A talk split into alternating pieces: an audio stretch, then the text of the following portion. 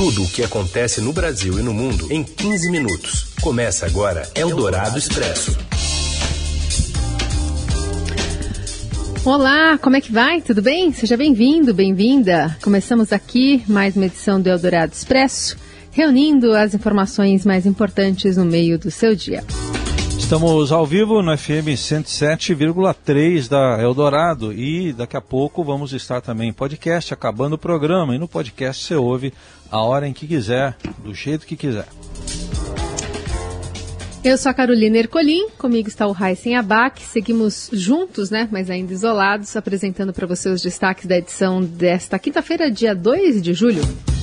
Jair Bolsonaro diz a apoiadores que a educação brasileira está horrível e que espera definir hoje o nome do quarto ministro em um ano e meio de governo. O uso de máscaras passa a ser obrigatório em áreas públicas em todo o estado de São Paulo e pode resultar em multa de 524 reais. E ainda os recados da mulher de Fabrício Queiroz, que continua foragida, e os 35 anos de uma viagem de volta para o futuro. Eldorado Expresso. Tudo o que acontece no Brasil e no mundo em 15 minutos. Após demitir três ministros, ministros da educação em um ano e meio de governo, o presidente Bolsonaro afirmou que a situação da educação brasileira está horrível. Em conversa com apoiadores na saída do Palácio da Alvorada pela manhã, Bolsonaro também disse que talvez escolha hoje o novo titular da pasta. Presidente passou os últimos dias analisando o currículo de candidatos a uma vaga. Um dos nomes da lista é o do atual reitor do Instituto Tecnológico de Aeronáutica, Anderson Correia. Ele presidiu em 2019 a coordenação de aperfeiçoamento de pessoal de nível superior né, da CAPES, órgão ligado ao MEC, quando foram cortadas milhares de bolsas de mestrado e doutorado. Na conversa, Bolsonaro também voltou a distorcer a decisão do Supremo Tribunal Federal e responsabilizou governadores por adotar medidas de combate à pandemia de coronavírus. A corte, no entanto, julgou que estados e municípios têm autonomia para tomar medidas, mas não exime a União de também atuar. Após dois apoiadores pedirem para apresentar uma proposta de retomada das aulas presenciais em instituições do setor privado, Bolsonaro disse que vai passar para o governador. Em seguida, eles responderam que a proposta já foi levada ao governador do seu estado, sem citar qual, e insistiram que o texto fosse repassado ao MEC. Eu vou passar para o governador. Pode. Ou para o Supremo Tribunal Federal que decidiu que quem traz esse assunto não foi eu. Eu entendo vocês, me coloco no lugar de vocês. A educação está é... definhando, presidente. Está definhando? A educação está horrível no Brasil. E hoje o presidente participou do encontro da cúpula do Mercosul. O Bolsonaro afirmou que buscará um esforço para desfazer opiniões distorcidas sobre a política ambiental do Brasil no exterior, opiniões distorcidas na visão dele. Bolsonaro disse que os próximos meses serão de grandes desafios para a América do Sul, devido ao novo coronavírus, que será preciso conciliar a preservação de vidas com o imperativo de recuperar a economia. Ele também defendeu a agenda reformista e fez acenos por novos acordos comerciais do bloco. Nosso governo dará prosseguimento ao diálogo com diferentes interlocutores para desfazer opiniões distorcidas sobre o Brasil e expor as ações que temos tomado em favor da proteção da floresta amazônica e do bem-estar das populações indígenas.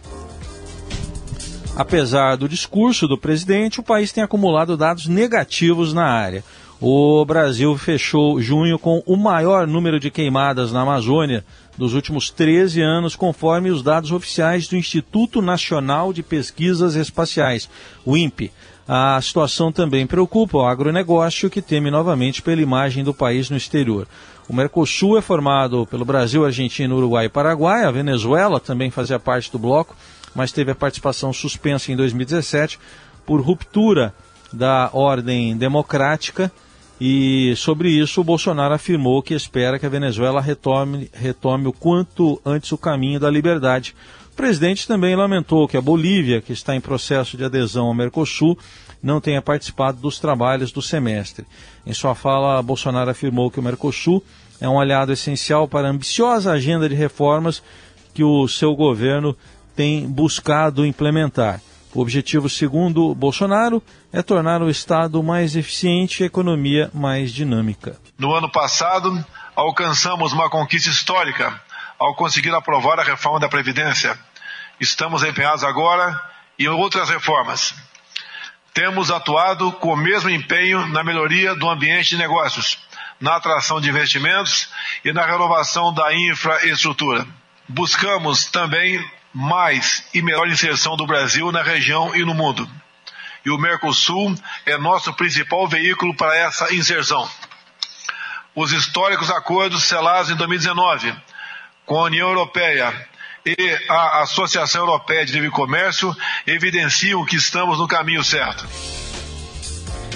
Além do acordo de livre comércio firmado com a União Europeia no ano passado, que ainda terá de passar por processo de ratificação, Bolsonaro disse que o Brasil está disposto a avançar em outros entendimentos com parceiros mundo afora. Eldorado Expresso. As últimas horas foram de notícias ruins vindas do Judiciário para os filhos do presidente Jair Bolsonaro. O vereador Carlos Bolsonaro perdeu o foro privilegiado em uma investigação sobre funcionários fantasmas em gabinetes de vereadores cariocas. O caso agora foi para a primeira instância.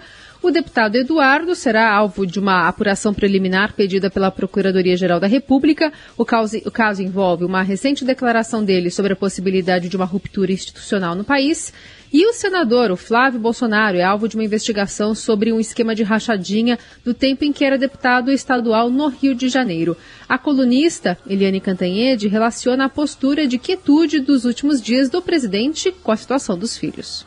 Os três filhos do presidente na mira e isso é, ajuda a manter o presidente mais quieto. Vocês viram que essa semana o presidente não causou nenhum tumulto, não deu nenhuma declaração bombástica, não chutou a canela de ninguém. Isso é melhor. O país está mais tranquilo politicamente nessa semana, apesar da pandemia, da crise econômica. A gente vai até o Rio de Janeiro pegar informações com o Caio, Sa Caio Sartori sobre o paradeiro, né? Ou sobre o que tem dito e conversado a esposa de Fabrício Queiroz. Boa tarde, Carol, Heisen, todo mundo da Rádio Dourado. Pois é, o Estadão teve acesso a mensagens até então inéditas que estão em posse do Ministério Público do Rio no âmbito daquela investigação sobre as rachadinhas né, no antigo gabinete do Flávio Bolsonaro. Nessas mensagens enviadas pela mulher do Fabrício Queiroz, a Márcia Oliveira de Aguiar, que está foragida há duas semanas, ela relata um drama muito grande em novembro de, de 2019 é, em relação a essa tentativa de esconder o marido em Atibaia, né? Essa estratégia que, que era supostamente comandada pelo advogado Frederico Assef, que atuava para o Flávio Bolsonaro, não para o Queiroz.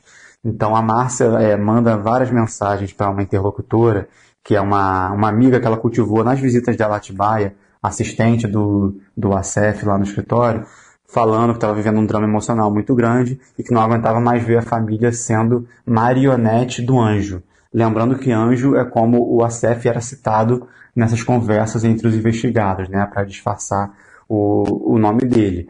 E aí ela fala que, tá, que a vida dele estava sendo regida pelo, pelo ACF, é, criticam uma ideia que ele teria de alugar uma casa em São Paulo para esconder a família.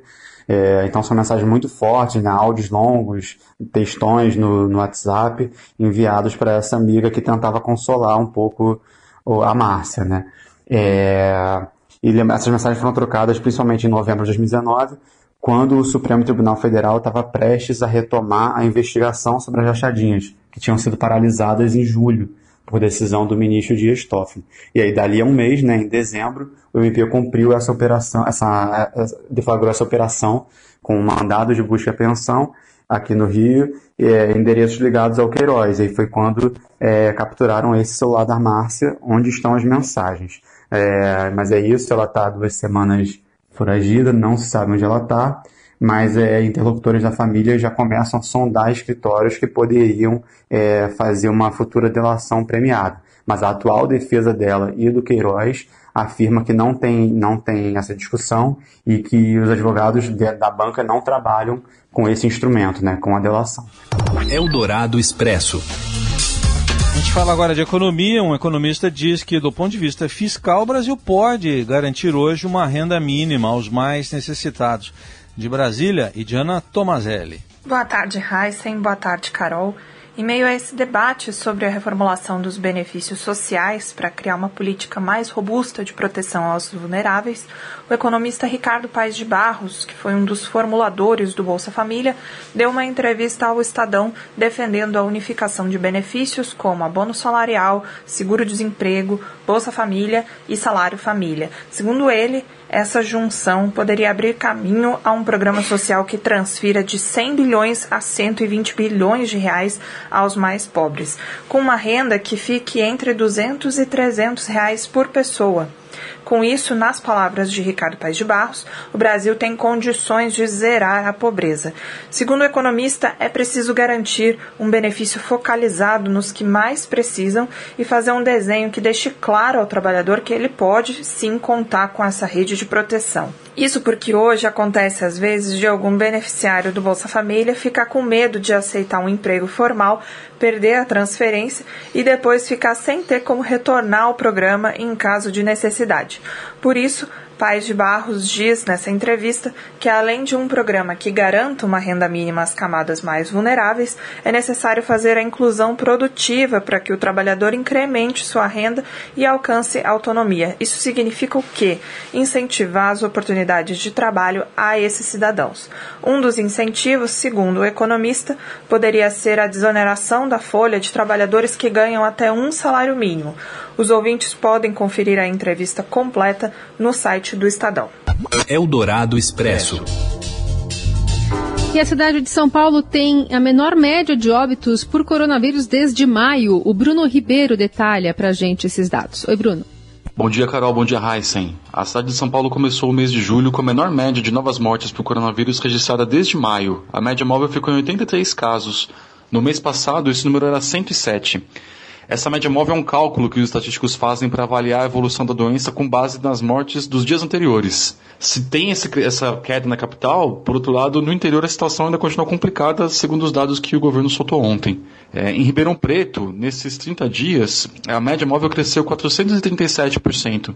Em Campinas, o aumento foi 182%. Em Sorocaba, 160%.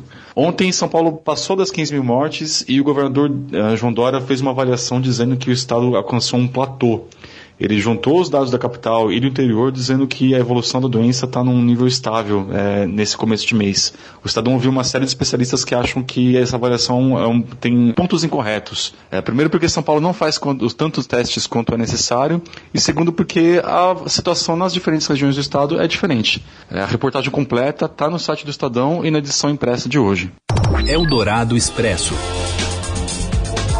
O uso de máscaras passa a ser obrigatório a partir de hoje em áreas públicas em todo o estado de São Paulo, é, como forma de prevenção do novo coronavírus. Quem for flagrado sem a proteção facial será multado em 524 reais. Estabelecimentos comerciais também serão autuados em R$ 5.025 por pessoa sem máscara. Em entrevista à Rádio Dourado, a diretora do Centro de Vigilância Sanitária do Estado, Maria Cristina Megide, explicou que a fiscalização contará com uma força-tarefa com 450 funcionários do próprio órgão, além de 5 mil das vigilâncias sanitárias municipais e do apoio da Polícia Militar e das guardas municipais. Segundo ela, a fase inicial da operação será baseada em um mapeamento dos locais de maior aglomeração, como as ruas de comércio popular. Quando a gente encontrar uma pessoa que não estiver utilizando, ela vai ser autuada. Agora, se ela estiver utilizando de modo errado, inadequado, no pescoço, no, com o nariz, a mostra, ela vai ser orientada e solicitar que ela permaneça com a máscara de maneira adequada. No caso do comércio, o dono do estabelecimento não é obrigado a fornecer máscara para os clientes, embora possa fazer isso como cortesia. Mas cabe ao comerciante impedir a permanência de pessoas sem máscara no ambiente, se for o caso, pedir ajuda policial. Ele vai ter que se, é, se proteger, o próprio comerciante, né? E se a pessoa não não, não tiver a consciência de que ela tem que utilizar máscara, não só em outros ambientes, mas naquele que ela está adentrando, ele pode até chamar a polícia, fazer uma denúncia para que seja retirada essa pessoa do seu estabelecimento. Porque senão ele vai ser responsabilizado e vai ter que pagar uma multa que vai ser em torno de 5 mil por pessoa que estiver sem máscara dentro do seu estabelecimento. A obrigatoriedade da máscara também vale para pessoas que estejam praticando atividades físicas ao ar livre. Outro alvo da ação, de acordo com Maria Cristina Megide, será o transporte público, incluindo o de passageiros por táxis e motoristas de aplicativos. O transporte público também é obrigação, ou nenhum, é, ou ônibus, metrô, ou mesmo aplicativos e táxis, eles têm que utilizar a máscara e seus clientes também, né? É, o, por exemplo, pode se recusar a levar uma pessoa que não esteja utilizando máscara. Então, isso vai ser também bastante é, intensificada ter, nos terminais de, de, ônibus, terminais de metrô, e onde a gente observar que, que quem transporta de uma forma é, a população, de uma forma que seja é, que tenha um viés econômico aí, né? Você está pagando um serviço, você tem que prestar esse serviço de acordo com a legislação. Mas, em relação à falta de uso de máscara em carros particulares, ela esclarece que a vigilância sanitária não tem poder de fiscalização. Se você estiver dentro do seu carro, ninguém vai te abordar e obrigar você a estar usando a máscara dentro do seu carro. Não é, uma, não é competência de vigilância sanitária fazer isso e também não existe nenhuma regulamentação a respeito. É, nós estamos entendendo que é como você estivesse dentro da sua casa é seu, é, é, é um equipamento pessoal seu, é um, então você não vai ser abordado pela vigilância sanitária em nenhum momento para exigir o uso de máscara dentro do carro. Ele também ressaltou que os fiscais não podem entrar em casas, mas estão autorizados a verificar o cumprimento da lei em áreas comuns de condomínios. Em áreas comuns, com certeza, ela tem autonomia para entrar, ela tem Sim. o direito. A gente tem um, uma prerrogativa de, que é uma polícia administrativa, não é uma polícia coercitiva, mas administrativa, né, pra, em cima de proteção à saúde da população. E outro alerta é para os pais. Crianças e adolescentes não são autuados, mas os responsáveis podem receber a sanção. A gente está seguindo uma orientação da Sociedade de Pediatria que fala que crianças acima de dois anos devem usar máscaras.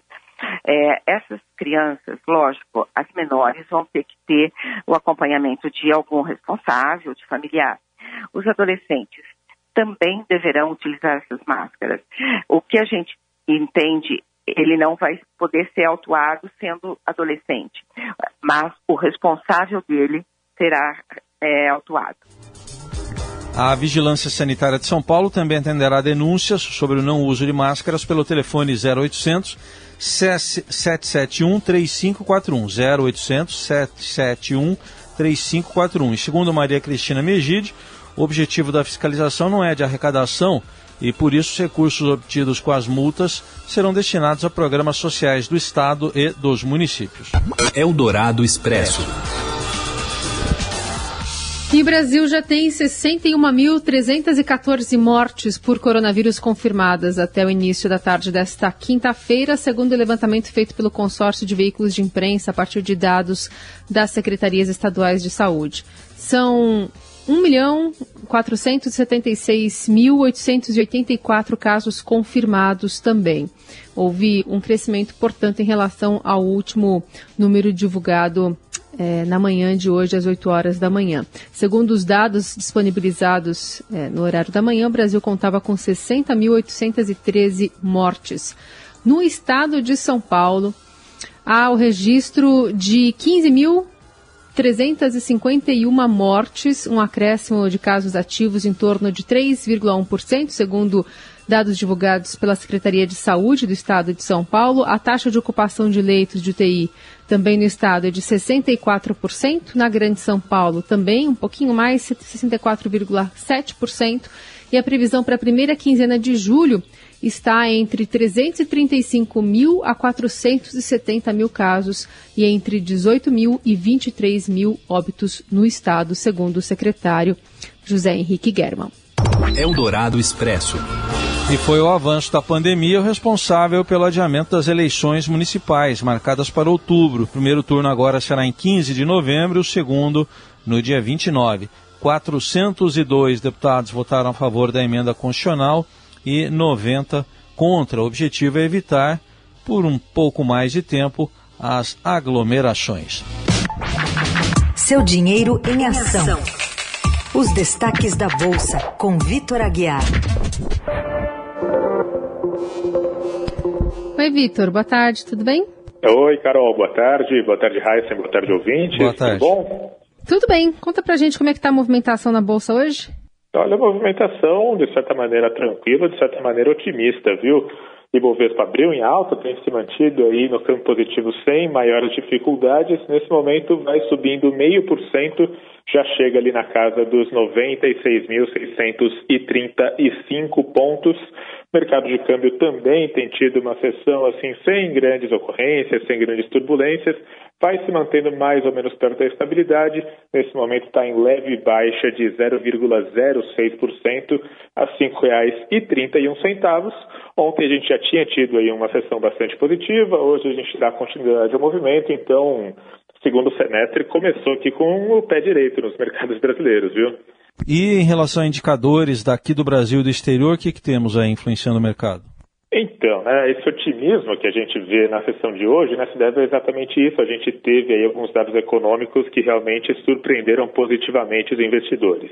Começando lá pelos Estados Unidos, teve a divulgação do relatório de emprego em junho lá no país e ele mostrou a abertura aí de 4,7 milhões de novos postos de trabalho lá nos Estados Unidos, o que é um número que surpreendeu os analistas.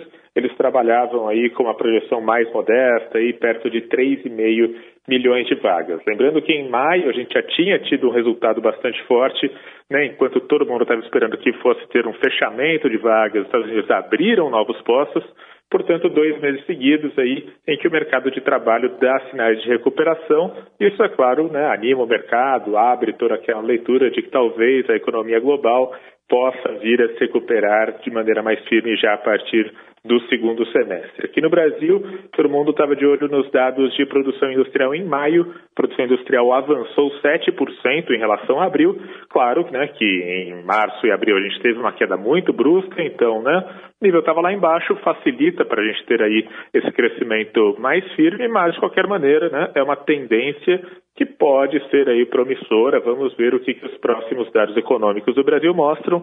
Talvez a gente tenha aí um leve início de tendência de melhoria da economia, ou pelo menos a gente não vai ter mais uma deterioração. Então, isso tudo somado permite aí que a bolsa suba e o dólar fique perto da estabilidade com leve viés de baixa.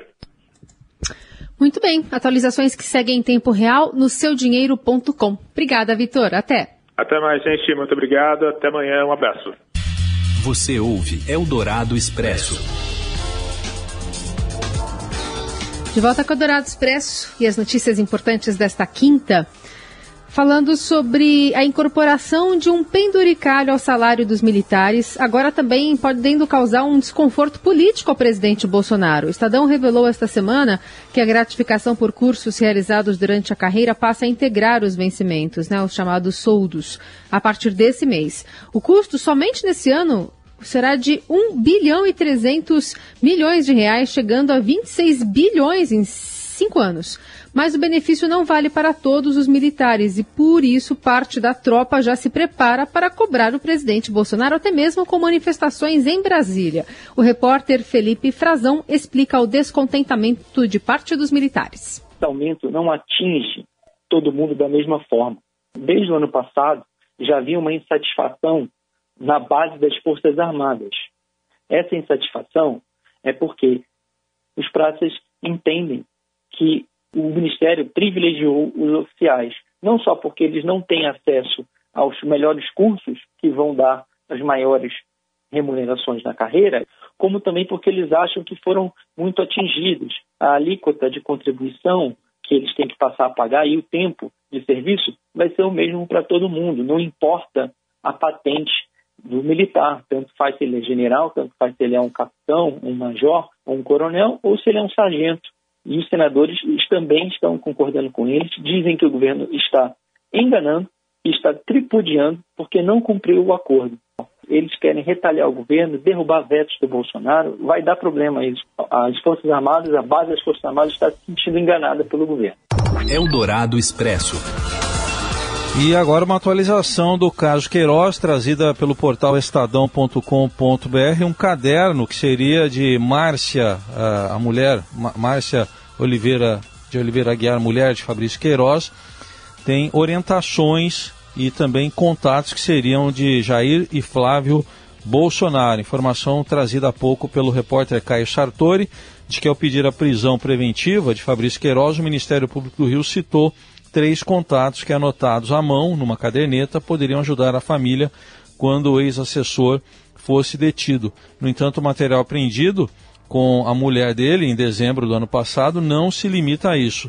segundo imagens às quais o Estadão teve acesso, Márcia Oliveira de Aguiar tinha nessa espécie de agenda guia números de celulares atribuídos ao presidente Jair Bolsonaro, ao próprio Flávio, à primeira-dama Michele e também a diversas pessoas ligadas à família. Os detalhes estão no portal estadão.com.br. Eldorado Expresso. A produção industrial brasileira avançou 7% em maio, na comparação com abril, conforme divulgou o IBGE. A alta vem após dois meses seguidos de queda e de um tombo recorde em abril, que foi de 18%. Embora tenha sido a maior alta já registrada pela pesquisa para o mês de maio, o avanço eliminou apenas parte das perdas acumuladas desde o início da pandemia de coronavírus. Na comparação com maio de 2019, houve queda de 21%, sétimo resultado negativo seguido nesse tipo de comparação e a segunda queda mais elevada desde o início da série histórica, atrás apenas do resultado de abril. No ano, a indústria acumulou uma queda de 11,2%. Eldorado Expresso.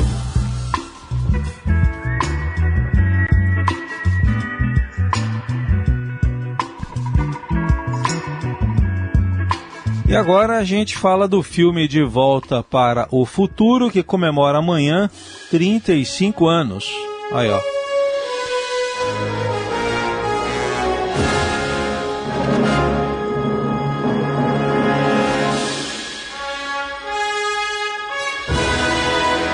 Embarcando no DeLorean.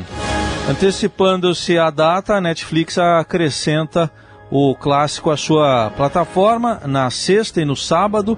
As outras duas partes serão exibidas também de forma contínua em looping no domingo pelo estúdio Universal. No, no número 2, o Martin McFly viaja ao futuro na época. Futuro na época era 2015. No 3, ocorre a viagem mais longa ao Velho Oeste. Embora tenha estreado em 3 de julho de 1985 nos Estados Unidos, o filme só chegou aos cinemas brasileiros no Natal daquele ano. O Estadão também lembra curiosidades da, do, do longa-metragem que acertou em algumas indicações do que ocorreria no futuro com a tecnologia, como as agora populares videoconferências.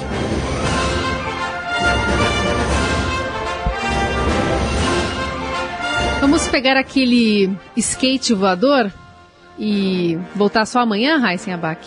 Já que 2015 já foi? Eu preferi ir na segurança do, do DeLorean, porque o skate eu acho que eu não tenho muito equilíbrio, entendeu? Ah, tá. O De DeLorean é mais seguro.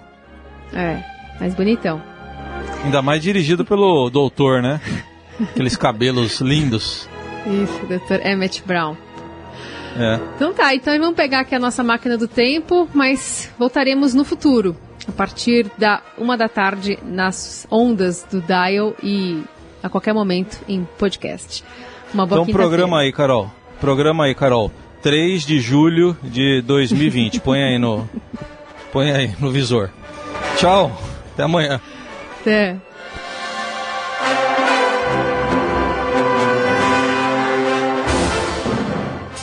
Você ouviu Eldorado Expresso tudo o que acontece no Brasil e no mundo em 15 minutos.